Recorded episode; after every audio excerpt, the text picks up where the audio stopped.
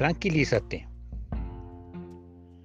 Dile que deje de preocuparse, que no hay por qué temer a la ira feroz de estos dos tizones apagados que son Resín, rey de Aram, y Peca, hijo de Remalías.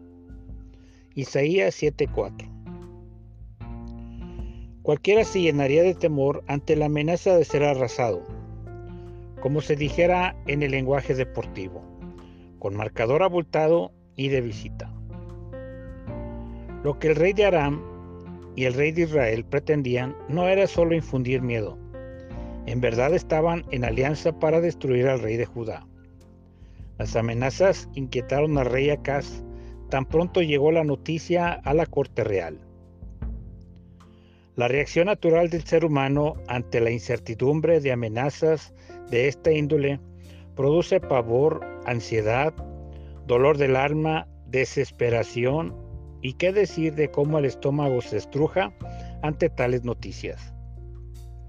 Los reyes en cuestión fueron minimizados por Dios. Eran simples pedazos de carbón a punto de apagarse. La amenaza nunca se llevó a cabo. Los temores del rey nunca se concretaron. Ora a Dios, deja de preocuparte.